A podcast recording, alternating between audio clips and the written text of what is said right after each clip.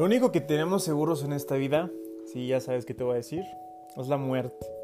La muerte es lo único seguro que tenemos todos los seres humanos y los seres vivos en este mundo. Entonces, si ya sabías que te iba a decir que la muerte es lo más seguro que tenemos todos, ¿por qué sigues en ese mismo lugar? No, no lugar físico, sino en ese lugar mental que desde hace mucho tiempo estás ahí. Que por algún sentimiento, alguna emoción te paralizó o quizás por dejarte llevar más por tus traumas que por tus vivencias en la toma de decisiones de tu vida, te llevaron ahí o esa voz muy adentro o quizás muy afuera de ti te dijo que ese era tu destino. En 1950 un gran psicólogo llamado Abraham Maslow hizo un estudio a 500 personas que eran exitosas en aquella época. Quería saber cuál era el secreto de todas esas personas y quería ofrecérselos a todas las personas. Y durante su investigación llegó a la conclusión que la naturaleza del ser humano es el éxito, es el ecosistema natural del ser humano. Y la única razón, te has de preguntar por qué no solamente el 4% de las personas son exitosas en este planeta. La única razón es que el ser humano no puede conseguirlo por algunas cuestiones mentales, por algunos traumas. Eso que escuchaste hace mucho como un meme o una frase barata por ahí, que todo está en la mente, sí es totalmente cierto y eso se dice desde 1950. Cuando te empiezo a hablar de riqueza o pobreza, no me estoy refiriendo en el sentido económico, ni físico, ni de adquisiciones mmm, lujosas o de los viajes que muchas personas pueden eh, presumir. Eso está tan solo en segundo plano.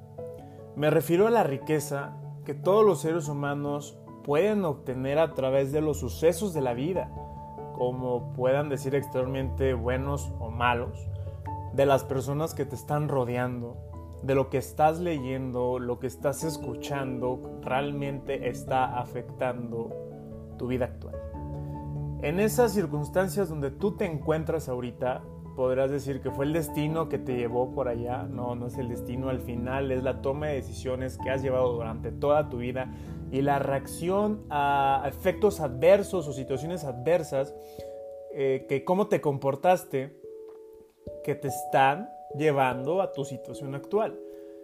Según la OMS, para el 2020, o sea, para siguiente año, pocos meses estamos, o si tú escuchas esto después del 2020, pues ya sabrás cuándo fue la fecha. Mm, la depresión será la principal causa de incapacidad laboral en México. La pregunta la dejo en el aire. ¿Cuál será este motivo que estemos viviendo cantidades tremendas de depresión y de suicidio en jóvenes de 19 a 29 años de edad o incluso hasta 30 años de edad que se tienen registrados?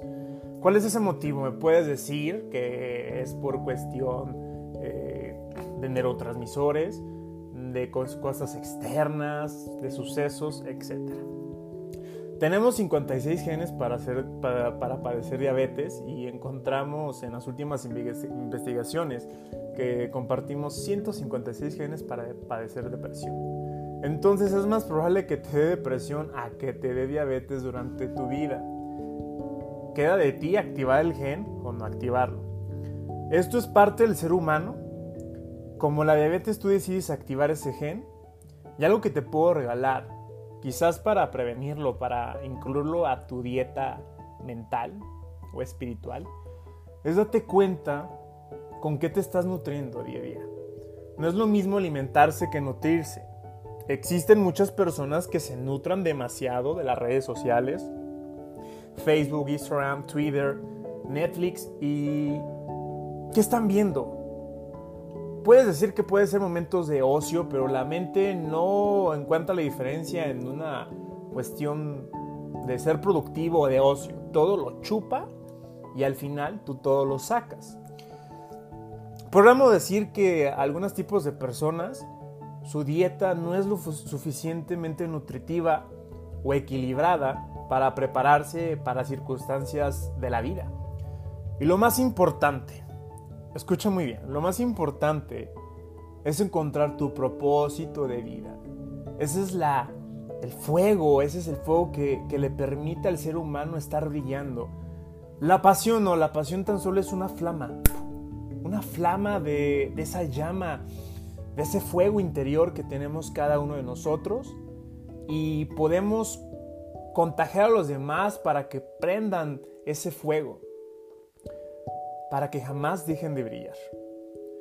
Quizás eh, no podrás manejar todo aquello que pasa a tu alrededor, circunstancias muy desagradables o muy agradables, esas cosas no tenemos el don de manejarlos, pero algo sí te lo dejo y quiero que te lo guardes.